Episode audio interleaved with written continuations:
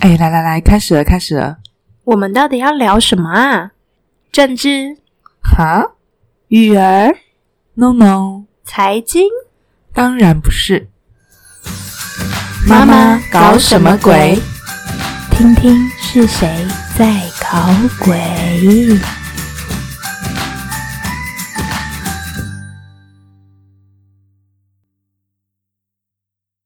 大家好，欢迎收听《妈妈搞什么鬼》，我是马尼，我是维尼。耶我们又回来喽。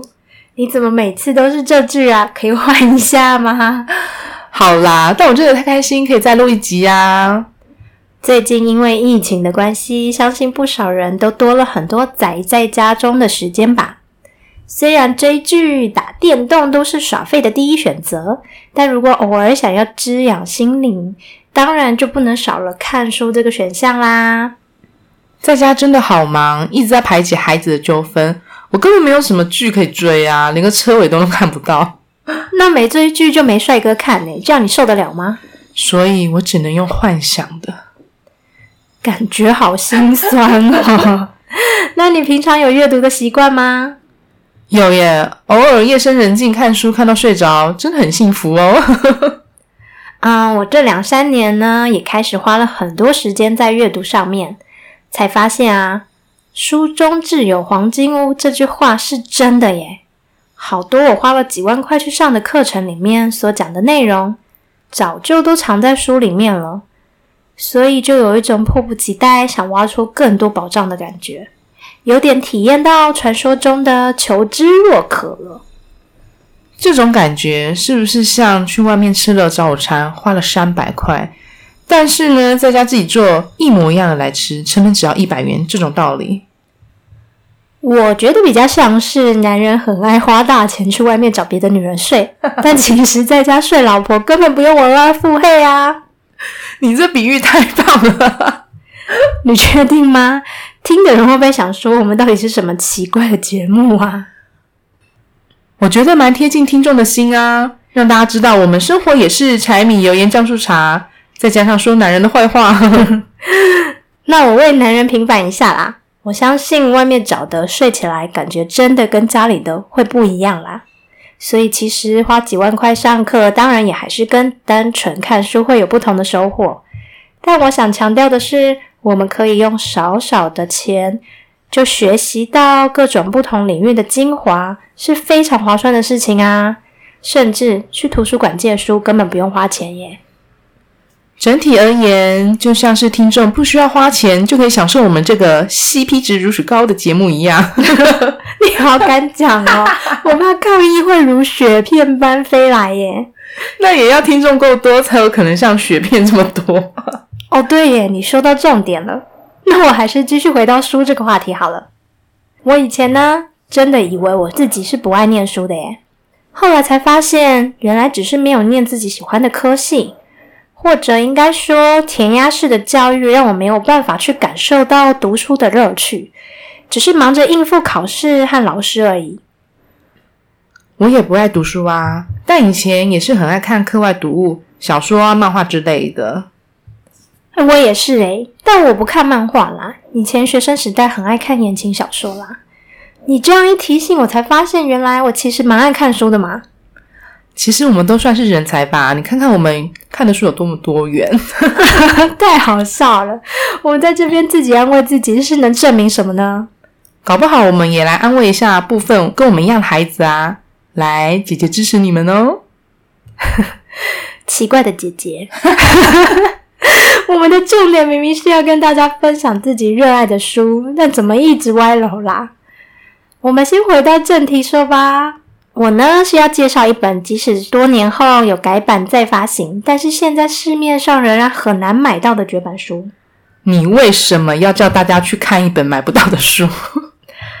因为这本书可以算是我的灵性入门书籍呀、大约十几年前，朋友介绍我看的。那时候呢，我还跟身心灵的距离蛮遥远的，只记得很喜欢书的内容，有一种打开了新世界的感觉。所以啊，我还曾经在别的朋友生日时又买了一本当礼物送他。这十几年来，我有搬家过无数次，但这本书始终都跟着我诶。直到前年交换礼物的时候呢，我才把这本珍贵的书换出去。没想到后来发现，它在市面上竟然买不到了耶！不过图书馆是借得到的哦，而且还有二手书可以买哦。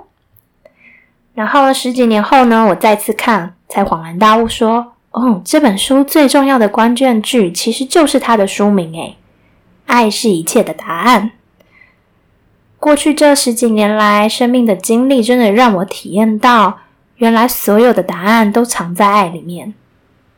为什么我突然想到“用爱发电”这句话？那你呢？你想要跟大家分享的书厉害在哪里？这本书其实已经流行了一段时间了，大家也许都看过。我是在一次逛博客来的时候，突然看到，诶，内心想说，我怎么还没看过？于是开始我的奇幻之旅喽。我大概也是十几年前看过这本书，诶，你真的是太晚发现它了。那你来说一下这本书全球热销多少本好了？这本书是二零零六年出版的。而且已经在全球销售三千万本，翻译成五十种语言，有没有很厉害啊？那就不要卖关子啦，快点告诉大家这么厉害的书到底是什么啦！秘密，我是说书名是秘密，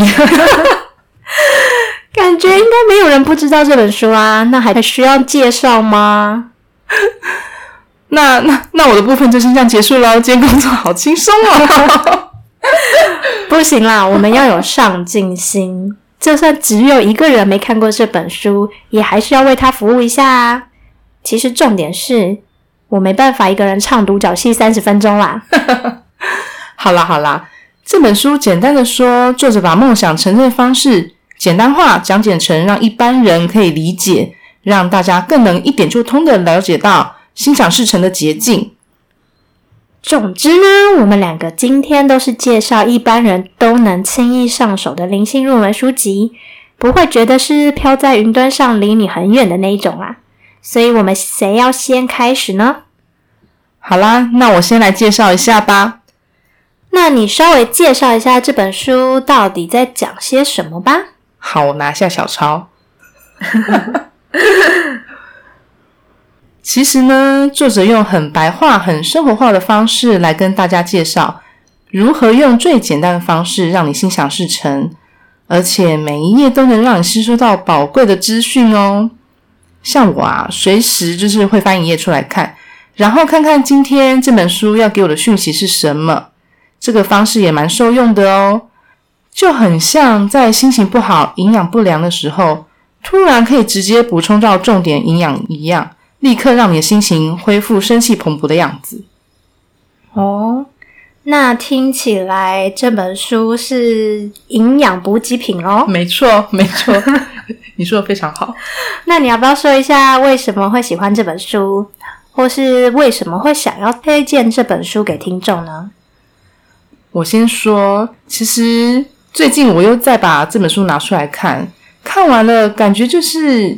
跟外星人八校要传达的一些讯息很像诶。那个时候一开始是因为好奇，为什么这本书会卖的这么好，而且我也想知道到底是什么秘密。后来我买的时候才知道，已经是第两百三十一刷了，真的太恐怖，怎么那么累格？后来发现这个秘密原来是如此简单，而且大家可以去做到的。不需要你花很多钱或是费很大的力气，而是只要改变自己的思考的方式。尤其你在练习中，你还会发掘更多自己可以正面思考的方法。练习把负面情绪转化成一种模式，天天练习，情绪转化就变成像呼吸一样简单，就像是练习感谢一样啊！把这些正面的能量生活化，当然你就会天天感受到更多你要的回馈。那你要不要简单介绍一下这个秘密的重点到底是什么？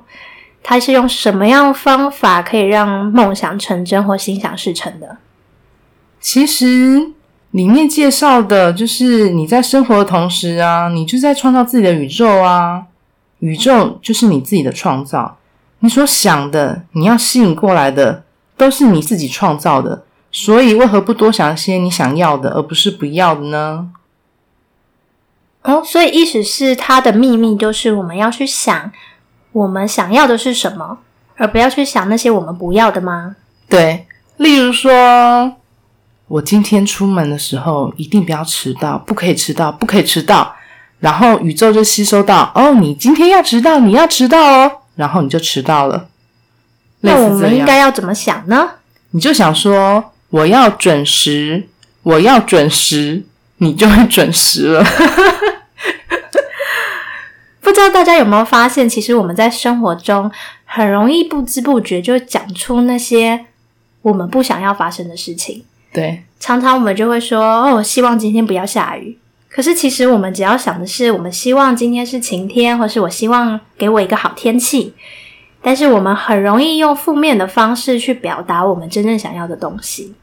对，我记得学生时候最常就是老师在呃点名要考试的时候，你心想说不要叫到我号码，不要叫到我的号码，结果老师就叫到我的号码。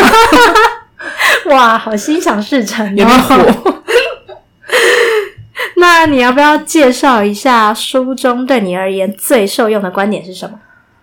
嗯，其实它这个宇宙法则很特别，就是宇宙中最大能量就是爱。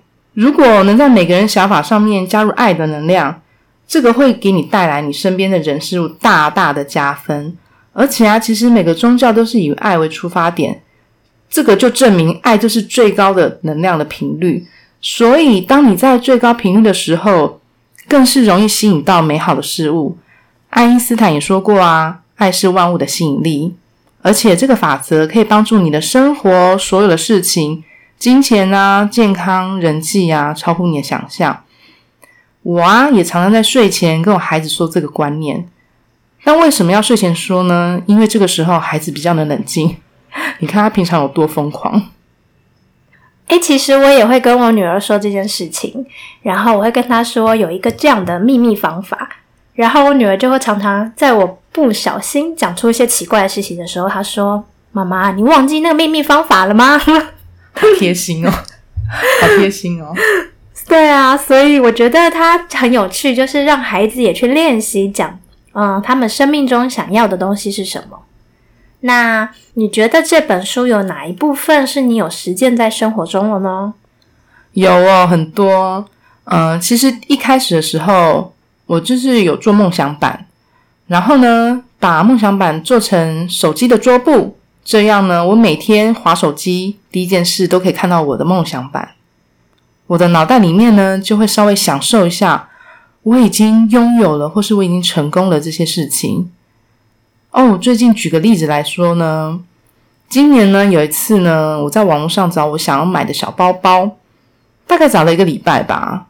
重点是我每次去找的时候，看到我喜欢的款式，我都稍微在心里面想一下，每个包包在我身上背的样子，我要怎么去搭配。后来呢，我就在那一个月，我总共收到亲戚跟朋友送的六款小包包。哇，好丰盛！我真的吓坏了，我在想说，天哪，感谢宇宙这么爱我。哦，所以你觉得最受用的部分是关于你拿到了你真正想要的东西。那你刚刚有提到有一个重点嘛，就是它的秘密是我们不能只是想，但是我们没有真正觉得我们已经拥有。所以重点是要把频率调整到我我感受到我已经拥有这样的东西了。对，没有错，就是你当下你就是要想说我已经拥有那个感觉，那个喜悦是什么。我正在这个喜悦中，然后我目前呢正在进行一个呃一个实验，就是我正在调整我中 中彩券的几率，讲到我都结巴。大家不要觉得我搞笑，虽然我有时候真的很好笑，但是我这次真的很认真，因为有一次呃我被中奖彩券追着跑，但是我错过那次机会，所以我目前正在努力中。好吧，那如果等你中大奖了，我们再来跟大家分享一下，到底要如何中大奖？什么超级奇怪的节目？我现在成立中，成立就是我已经中奖的喜悦。恭喜你哦，千万富翁！那如如果要用一句话形容这本书，你觉得那会是什么？嗯，就是超直白的许愿大全，或者是比食谱还要好懂的心想事成说明书。嗯，听起来大家应该会想要去买了吧？应该就是呃，任何地方都买得到，没有绝版。OK，那你还有没有什么要对这本书补充的重点，是想要传递给大家的呢？嗯，大家不要小看自己的心想事成的能力，因为你只要相信，你就会拥有。嗯，我还蛮建议大家可以去做许愿版的，就是梦想版。你把你想要的东西、想要画面，实际上把它拍下来，或是找出来，文字也可以，图片也好，你就放在一个呃板子上面集合，然后你每天都可以去看它，去观想它。这对你加深你拥有的意念，这是非常重要的。大家可以先从这个试试看。嗯，但是千万别忘了，有个重点是，一定要持续让自己保持在已经拥有的那样的感觉里面，而不是只是理智上、脑袋上说“哦，我要没有错，你就是沉溺在我已经中奖的感觉。来了，维尼，要不要来简单介绍一下你想要分享的书是怎么样的书呢？”。嗯，这本书呢，包含了作者三十年来在感情及各种经历的蜕变中所体验到的生命功课，也是他发现可以让心自由的十个关键秘密。所以呢，这本书总共有十个章节，写出了十个秘密。我在这边先透露其中几个秘密好了，都是我自己这几年也有深刻感受的。例如，秘密四说的是，一切障碍都是隐藏的功课。敬重他们，向他们学习。秘密七讲的是先爱自己，才能付出真爱，并接受别人的爱。还有秘密八，所有感情都是镜子，所有的人都是老师。十几年前看这本书的时候，只觉得哦，好有道理哦。后来呢，经过结婚、生小孩，再接着经历离婚这个大转变。前两年回头再看这本书的时候，就觉得天哪，我好像是用自己的生命在印证这本书里所说的内容，都不是假的耶。这些年来，我真的是靠着一次又一次的转换过往的信念，才能走到今天的。目前我所相信的，跟书里说的这十个秘密都非常相似。所以啊，即使我是个单亲妈妈，但却比过去任何时刻都自在。而且享受生命。这次呢，为了介绍这本书，我又再看了一遍，依然好几个段落都让我红了眼眶。我也更加的深刻理解了书中要表达的各种观点。因为这两年呢，生命真的又带我去看了许多不同的风景。哇，你这本书也在讲秘密耶！我们今天好有默契啊！那你觉得这本书最吸引你的观点是什么呢？嗯，应该是刚刚提到的秘密期，先爱自己才能付出真爱，并接受别人的爱。这几年呢，我是真的深深体会到，我们能给出去的是自己有的。如果没有先给自己足够的爱，给出去的真的也不会是爱，常常是以爱为名的索取及交换罢了。作者呢，在书中讲了自己的感情经历。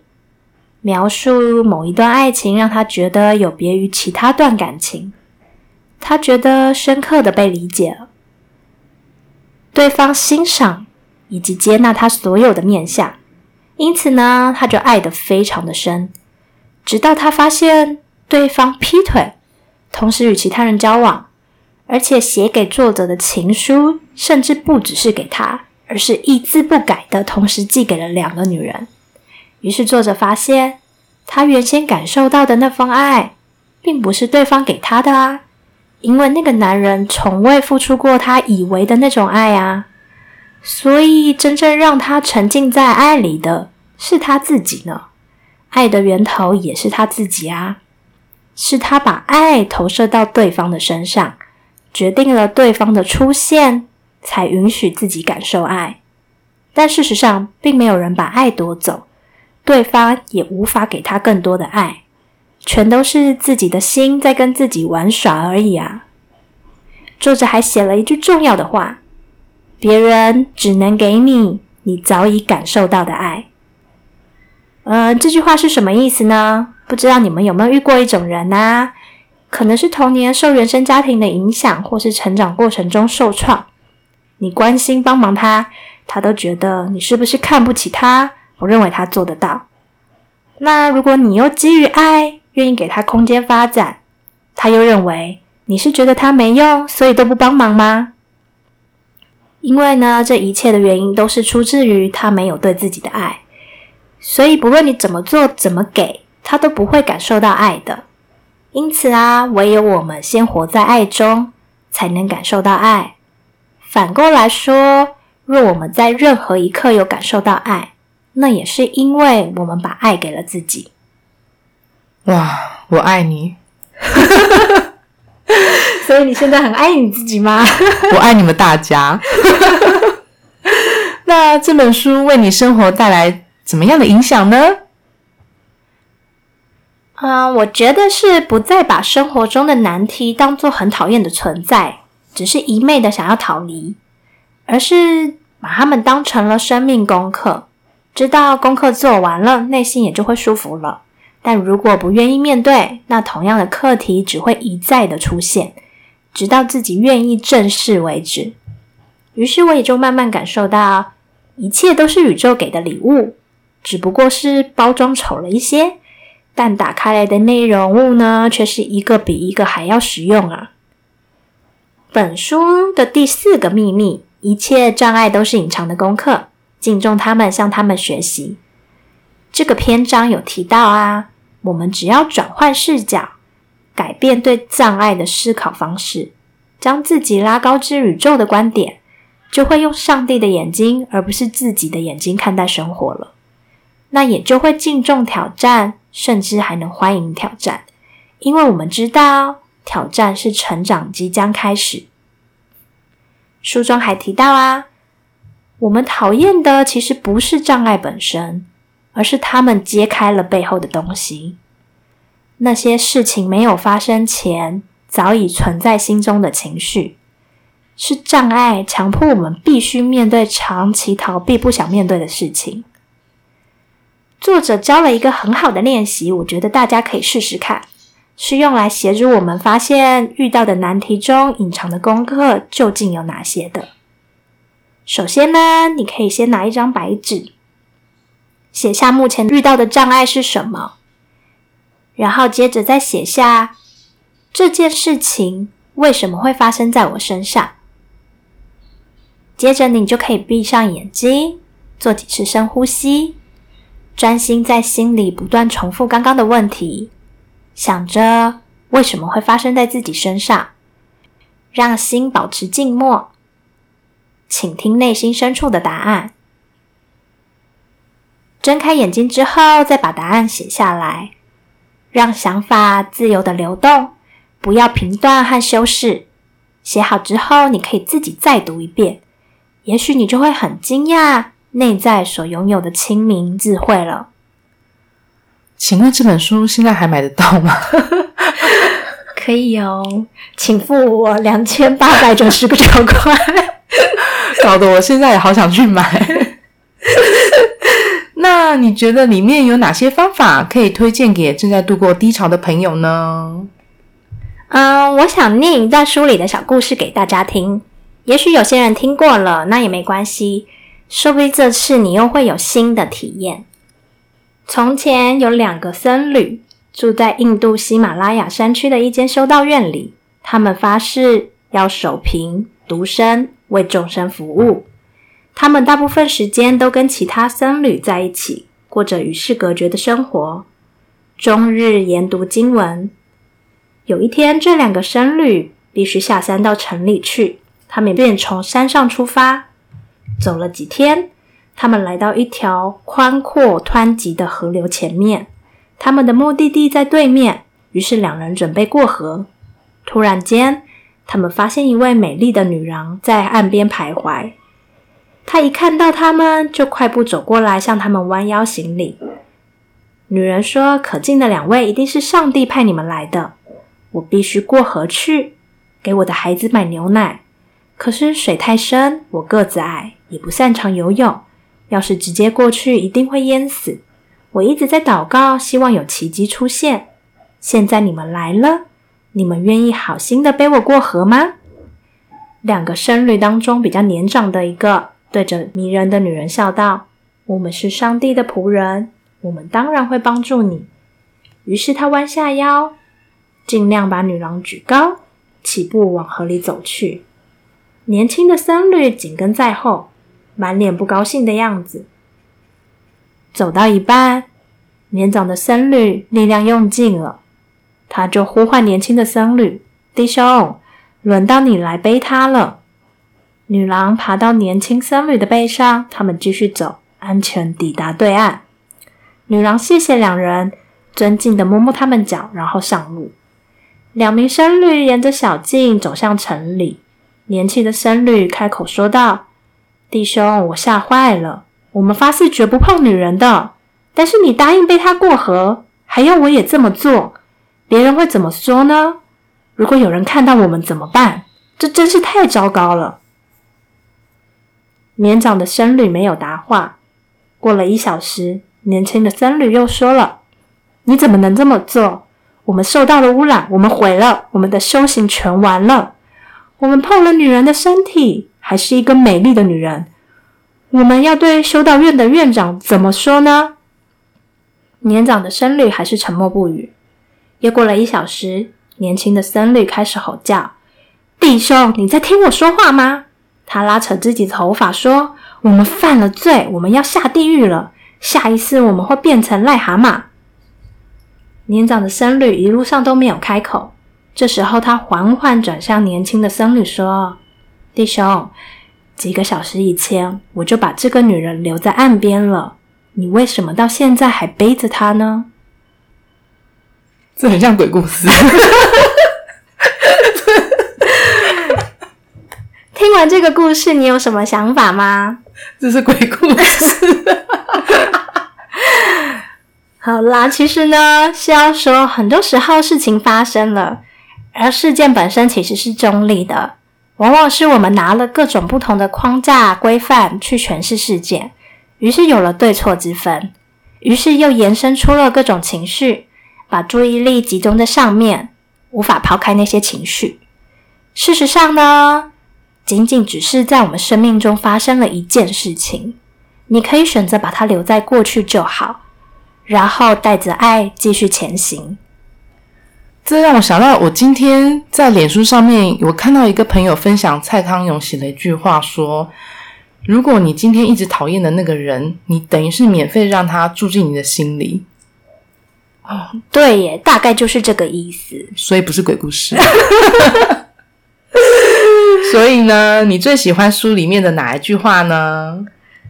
其实我一开始就有提到，我最喜欢的就是他的书名《爱是一切的答案》。这句话也是近几年来呢，我都放在 LINE 的状态标语啊。书上写着：“无论问题为何，答案都是爱。”这几年我不断在练习自己从爱的角度去看待事情的发生，所以每当困扰我的感受又出现的时候，我都会问问自己：如果站在爱里，我会做什么选择？于是，很多时候我就更清楚我可以怎么做了。如果你都介绍完了，那就来总结一下吧。